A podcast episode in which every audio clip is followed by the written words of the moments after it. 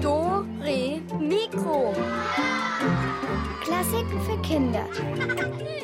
Ein Podcast von BR Klassik.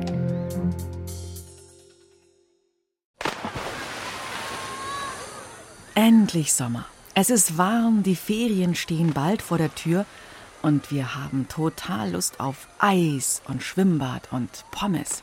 Also bei mir ist es oft so, dass ich mich gar nicht entscheiden kann. Erst Pommes, dann Eis und dann schwimmen oder lieber umgekehrt. Erst schwimmen, dann Eis und die Pommes später. Hallo, hier ist Julia und ähnlich wie mir geht es den Freunden in unserem heutigen Kriminalfall. Das sind die beiden Mädchen Frieda und Darja und ihr Freund Aslan. Allerdings fehlt ihnen das Geld für diese ganzen schönen Sommersachen. Aber alle drei spielen Instrumente und zwar ziemlich gut und da haben sie die Idee. Wir verdienen unser Feriengeld mit Musik, mit Straßenmusik. Das heißt, die drei musizieren an einer Straßenecke mitten in der Stadt. Vor den dreien steht ein geöffneter Instrumentenkasten und da können die Leute, die vorübergehen, als Dankeschön für die Musik etwas Geld reinlegen. Ich finde, ziemlich coole Idee, nur leider gibt es da ein kleines Problem. Wie wär's mit einem Eis? fragte Darja und blickte auf Friedas Oboenkasten, keine zwei Meter von ihr entfernt auf der Straße. Darin lag Geld, das sie sich redlich verdient hatten. Denn Darja, Aslan und Frieda waren zusammen das GFF-Trio, das Geld für die Ferien-Trio. Darja spielte Flöte, Frieda Oboe und Aslan Fagott. Und das mitten in der Fußgängerzone. Eis? Bin dabei! rief Aslan und schon düste Frieda zum Oboenkasten, um das Geld zu zählen. Aber was war das? Wo ist denn der 10-Euro-Schein vom Metzger Merger? fragte Frieda verblüfft. Jetzt sahen es auch Aslan und Darja. In dem Kasten waren nur Münzen. Der Schein war weg. Aber wer bestiehlt denn Kinder?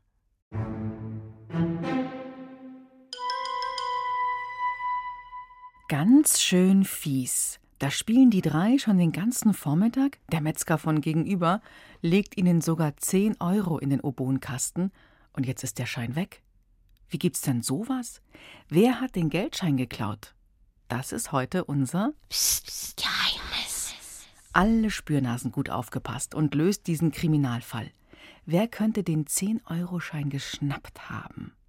Am besten, ihr legt euch einen Stift und Papier bereit, damit ihr Zahlen aufschreiben könnt, denn gleich wird auch noch gerechnet. Ich bin schon gespannt, wie die Sache weitergeht. Jetzt wird's knifflig. Das gibt's doch einfach nicht. Aslan zählte immer wieder das Geld im Kasten. 24,50 Euro. Alles in Münzen. Haben wir den Zehner vielleicht verbraucht, als wir vorhin Pommes gekauft haben? fragte Frieda. Ganz sicher nicht. Wir hatten doch 38 Euro eingenommen, davon dreimal Pommes gekauft und den Rest wieder zurück in den Kasten gelegt. Das waren 27,50 Euro, alles in Münzen. Und dann eben noch der Schein vom Merger, das weiß ich genau. Da war doch ein Fettfleck drauf. Weil er uns ja auch noch drei Salamis geschenkt hat. Echt nett. Bei dem Wort Salami spitzte Sammy, Aslans braun-weißer Mischling, die Ohren. Er lag im Schatten bei den Rädern der Kinder und kaute auf irgendwas herum. Vermutlich träumte er noch von dem Stück Salami, das Aslan ihm geschenkt hatte. Und jetzt sind nur noch 24,50 Euro drin. Weniger, als wir zurückgelegt haben. Das kann doch gar nicht sein. Frieda zupfte an ihrer Lippe herum. Wie konnte der Geldschein nur verschwinden? War er einfach weggeweht worden? Unmöglich. Erstens hatten sie extra ein Zwei-Euro-Stück draufgelegt, damit er nicht wegfliegt, und zweitens hätten sie das doch bemerkt. Aber das ist ja total spooky. Wir hatten den Kasten doch die ganze Zeit im Blick. Wie kann da der Schein rauskommen? fragte Daya. Alle starrten auf die Münzen im Kasten, als könnten sie daraus die Antwort ablesen. Dem Kasten kamen nur die nahe, die Geld hineingelegt haben. Daya sprang auf. Oder nur so getan haben, als würden sie Geld hineinlegen, und in Wirklichkeit haben sie Geld rausgenommen. Voll fies. Könnt ihr euch noch erinnern, wer alles Geld gespendet hat, seit wir Pommes gegessen haben? Die drei dachten nach. Zuerst ist deine Mutter gekommen und hat Sammy mitgebracht, sagte Frieda. Das weiß ich genau, weil er überall herumgeschnuppert und mir mein letztes Pommes geklaut hat, der viel fraß. Meine Mutter hat uns ja wohl kaum beklaut, sagte Aslan. Im Gegenteil, sie hat drei Euro reingelegt. Daya und Frieda nickten. Aslans Mutter war es sicher nicht. Dann war da noch dieses Kleinkind, das sein Papa geschickt hat. Das scheidet ja wohl auch aus, gab Aslan zurück. Und dann der nette Maler. Frieda nickte mit dem Kopf Richtung Kaufhaus. An der Vorderseite des Kaufhauses war ein großes Gerüst aufgebaut, und ein Maler war gerade dabei, die Wand neu zu streichen. Er hatte vorhin ein bisschen mit ihnen geratscht und sich dafür bedankt, dass sie seine Arbeit mit ihrer Musik versüßten, und dann hatte er ihnen Geld in den Kasten geworfen. Zwei Euro. Der war es sicher auch nicht. Durch Frieda fuhr plötzlich ein Ruck. Sie starrte auf die Kaufhaustür. Aslan konnte gerade noch sehen, wie ein blonder Mann mit Kapuzenpulli und kurzen Hosen darin verschwand. Der Typ mit den Tätowierungen, rief sie. Der war's.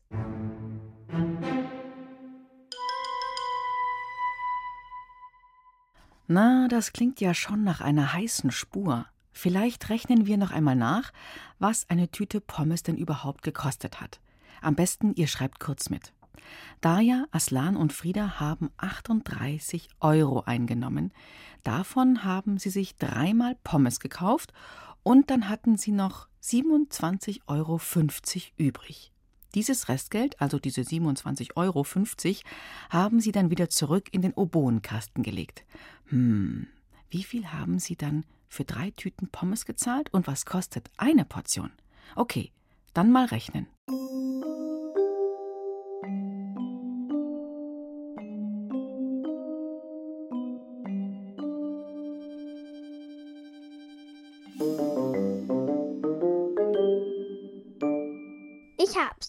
Wenn die drei von den 38 Euro 27,50 Euro zurück in den Kasten gelegt haben, dann haben die drei Pommes 10,50 Euro gekostet. Geteilt durch drei macht 3,50 Euro. Also 3,50 Euro kostet eine Tüte Pommes. Super. Ja, das haben wir jetzt herausgefunden. Bevor es weitergeht, klären wir noch, wie man die Instrumente nennt, die Aslan, Frieda und Daya spielen, also die Flöte, die Oboe und das Fagott. Die gehören nämlich einer Instrumentenfamilie an. Und die Frage an euch, wie heißt diese Familie? Ist das A die Familie der Holzblasinstrumente oder B die Familie der Kleinholzinstrumente oder C die Familie der Reinblasinstrumente? Was denkt ihr? Hier spielen die drei Instrumente noch einmal zusammen und hm, ihr überlegt ein bisschen.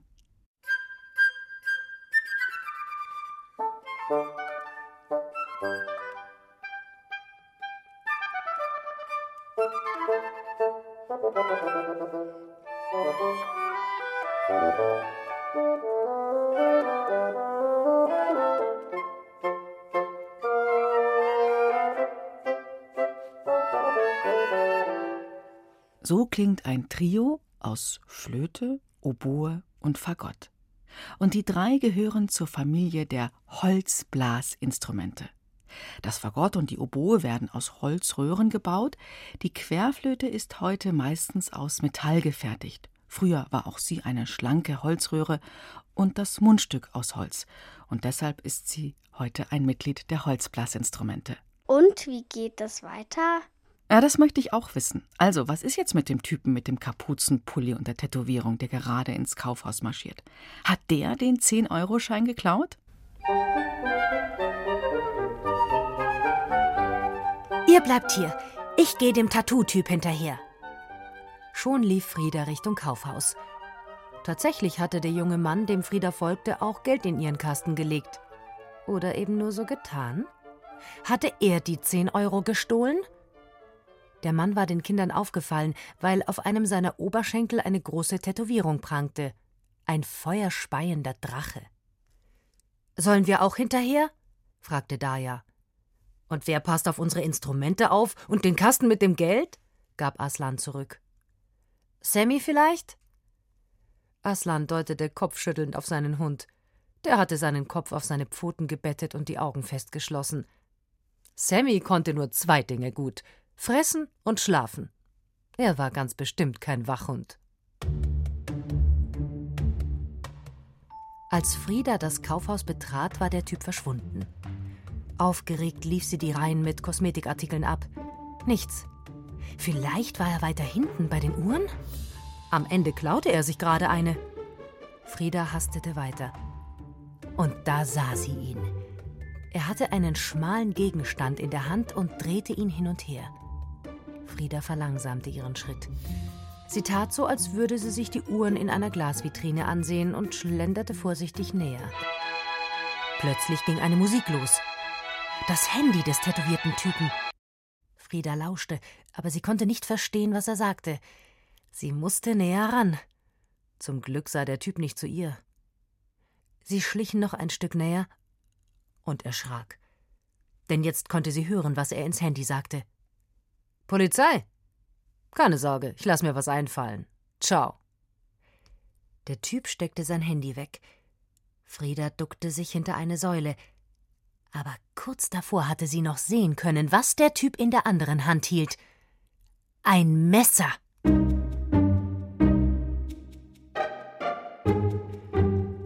Frieda wurde ganz heiß. Das war nicht nur ein kleiner Gelddieb, nein, der war richtig gefährlich. Was sollte sie jetzt tun?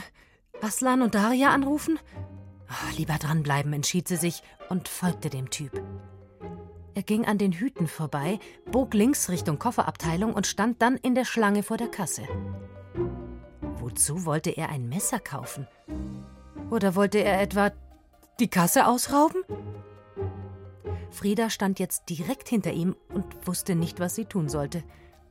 Sie starrte wie versteinert auf den Schwanz des tätowierten Drachen, der sich um das Bein des Typen ringelte. Ihr Herz klopfte bis zum Hals. Was sollte sie bloß tun? Sie musste Hilfe holen. Aber wo? Äh, doch, da war der Typ schon dran und legte das Messer auf den Tresen. Schönes Messer, sagte der Verkäufer. Gute Marke. Ist für meinen Neffen, erwiderte der Typ. Der wird neun, ist zum Schnitzen. Da wird er sich sicher freuen, sagte der Verkäufer und packte das Messer ein. Das macht dann 9,80 Euro. Der Typ zog aus seiner Gesäßtasche seinen Geldbeutel. Hm, hab nicht mehr genug Kleingeld, sagte er. Er tastete alle seine Taschen ab, schüttelte den Kopf und meinte: Geht auch mit Karte? Frieda traute ihren Ohren kaum. Schnitzmesser? Kein Kleingeld? Aber sicher. Der Verkäufer hielt ihm das Kartengerät hin und der Typ bezahlte mit einer EC-Karte. Noch eine Frage, sagte er. Wo ist denn die Spielzeugabteilung? Ich soll noch ein Polizeiauto oder sowas kaufen. Tja, da hat sich Frieda ja ganz schön was zusammenfantasiert. Der Typ mit der Tätowierung scheint absolut harmlos zu sein. Habt ihr erkannt, von welchem Komponisten sein Handy-Klingelton stammt? Wir spielen ihn euch nochmal vor.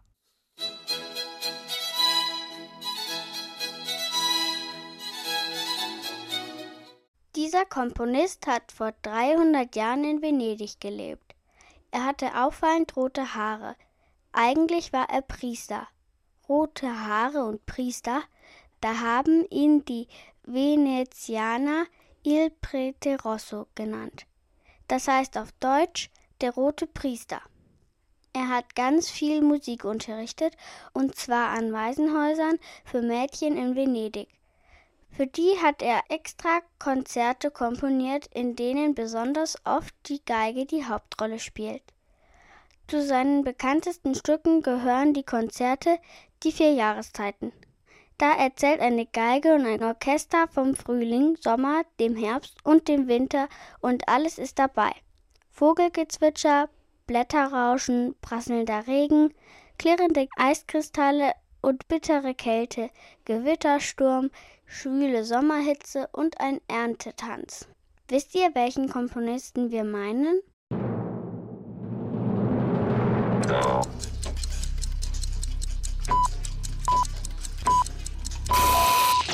Und richtig ist Antonio Vivaldi, Il Prete Rosso. Der hat unglaublich viel komponiert. Und ich finde, seinen Namen kann man sich sehr gut merken. Vivaldi klingt doch wie Vivaldi. Einen Hund, der bellen kann, den haben Frieda, Aslan und Daria ja auch dabei. Sammy. Doch der liegt eher zufrieden neben den dreien und es ist immer noch nicht ganz klar, wer jetzt den 10-Euro-Schein geklaut hat. Frieda erzählte Aslan und Darja eine gekürzte Fassung ihres kleinen Abenteuers. Es war ihr fürchterlich peinlich, was sie diesem jungen Mann alles unterstellt hatte. Ihre Gedanken waren wirklich komplett mit ihr durchgegangen. Dabei hatte der Mann nur ein Schnitzmesser und ein Polizeiauto für seinen Neffen gekauft. Vermutlich hat er sogar das Geld, das ihm später dann an der Kaufhauskasse noch zu den 9,80 Euro gefehlt hatte, in den Obonkasten gelegt. Oh Mann! Also gut, fasste Aslan die Lage zusammen. Der tätowierte Mann war es also nicht. Sonst hätte er wahrscheinlich einfach mit dem Zehner und nicht mit der EC-Karte bezahlt. Dann kann es nur der Maler gewesen sein. Aber der war doch so nett, meinte Frieda. Vielleicht war alles nur gespielt. Er hat uns in ein nettes Gespräch verwickelt, damit abgelenkt und sich dabei den 10-Euro-Schein geangelt. Voll hinterlistig, meinte Aslan. Ich weiß nicht, Frieda war ziemlich kleinlaut. Sie wollte nicht schon wieder jemanden falsch verdächtigen. Alle drei sahen zu dem Maler hinüber, der nicht weit von ihnen auf einer Bank saß und von einer Semmel abbiss. Er macht gerade Pause. Der Moment ist günstig, flüsterte Aslan.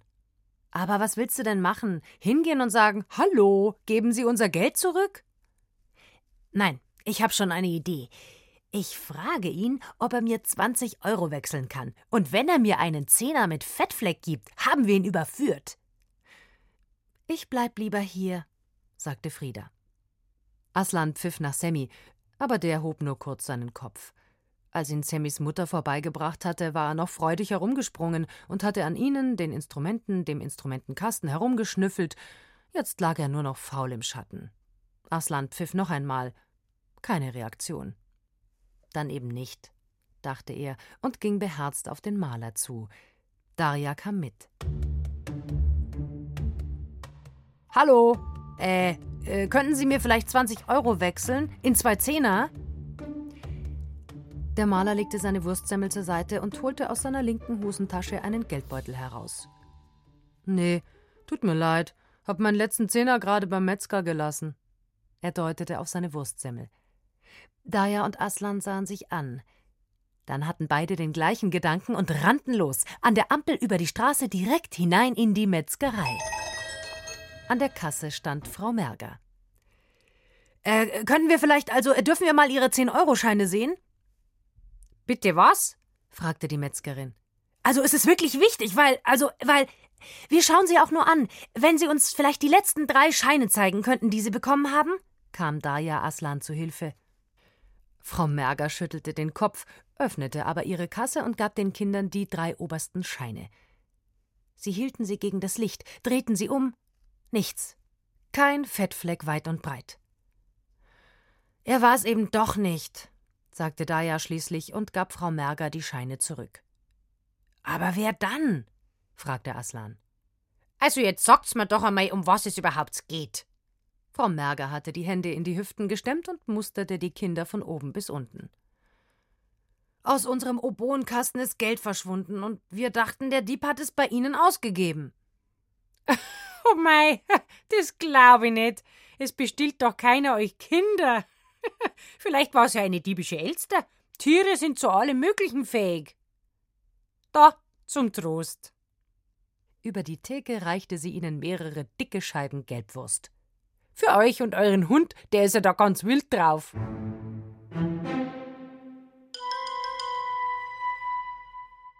Na, ahnt ihr schon was? Der Maler war's nicht. Der Tätowierungstyp auch nicht. Wer denn dann? Ich finde, im letzten Teil der Geschichte waren doch einige Hinweise, die uns zum wahren Täter führen könnten. Vorher noch eine Frage. Die Metzgerin hat von einer diebischen Elster gesprochen. Eine Elster ist ein Vogel. Wie sieht er aus? Ihr habt drei Möglichkeiten. Eine Elster ist ein kleiner, flinker Vogel, kleiner als ein Spatz, mit blauen und gelben Federn. Eine Elster ist so groß wie eine Krähe. Ihr Gefieder ist schwarz und weiß. Sie hat ziemlich lange schwarze Schwanzfedern und einen kräftigen schwarzen Schnabel, der auch noch leicht gebogen ist. Eine Elster ist so groß wie eine Schwalbe. Sie schießt durch die Luft wie ein Pfeil, ihre Federn sind rot-grün getupft und ihr Schnabel leuchtet signalgelb, damit kein anderer Vogel in der Luft mit ihr zusammenstößt. Und? Kommt ihr drauf? Richtig ist Möglichkeit 2. Eine Elster sieht einer Krähe ziemlich ähnlich, auffällig sind ihr langer schwarzer Schwanz und eben ihr schwarz-weißes Gefieder. Und tatsächlich, Elstern klauen wie die Raben, besonders gerne Eier und kleine Jungtiere aus den Nestern anderer Vögel. Also schon gut möglich, dass so eine diebische Elster mal Appetit auf Pommes hatte und sich deshalb den 10-Euro-Schein aus dem Oboenkasten stibitzt hat, oder? Was meint ihr? Wer oder was könnte noch in Frage kommen? Niedergeschlagen kehrten Aslan und Daria zu Frieda zurück, um ihr Bericht zu erstatten. Die 10 Euro kriegen wir nie wieder, fasste Aslan die Lage zusammen. Er wickelte die Gelbwurstscheiben aus dem Papier, in das Frau Merger sie gepackt hatte. Und schon kam Sammy angesprungen. Ja, ist ja gut. Für dich ist auch was dabei, du gefräßigster aller Hunde. Sammy schnappte nach der Wurst, aber Aslan hielt sie so hoch, dass Sammy nicht drankam. Er sprang in die Höhe und da segelte aus seinem Maul etwas heraus. Ein Stück Papier. Zerrissen, zerbissen und beschrieben. Eine Null war noch zu erkennen. Der Zehn-Euro-Schein! schrie Daya. Frieda untersuchte das Papier genauer. Keine Frage. Sie hatten den Dieb überführt. Oh Mann, da hätten wir doch gleich draufkommen können. Der Zehn-Euro-Schein von Herrn Merger roch noch nach Wurst. Das war ein leckerer kleiner Snack für Sammy. Esspapier sozusagen. Daya griff sich an die Stirn. Aslan blieb der Mund offen. Und Frieda schüttelte nur noch den Kopf. Doch zwei Stunden später war die gute Laune der Kinder wiederhergestellt. Denn in dieser Zeit warfen ihnen ziemlich viele Leute Münzen in den Kasten. Auch Aslans Mutter kam noch einmal vorbei. Sie hörte eine Weile zu, zückte dann ihren Geldbeutel und legte lächelnd einen Schein dazu. Zehn Euro. Vielleicht sollten wir Sammy mal einen Maulkorb anlegen, damit er nicht alle unsere Einnahmen auffrisst, kicherte Daya. Sammy legte den Kopf schief und wedelte mit dem Schwanz.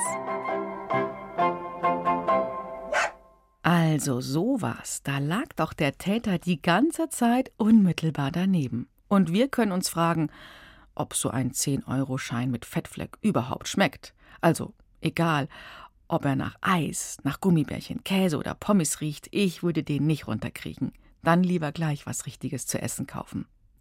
Das war unser Geheimnis für heute. Super, dass ihr mitgeknobelt habt. Ich bin Julia und so viel kann ich euch schon verraten. Das nächste Geheimnis das wartet schon auf euch. Du willst mehr? Dann hör doch mal rein ins Lachlabor. Lustiges Wissen für Kinder zum Miträtseln. Das Lachlabor mit Tina und Mischa gibt's in der ARD Audiothek. Und überall, wo es Podcasts gibt.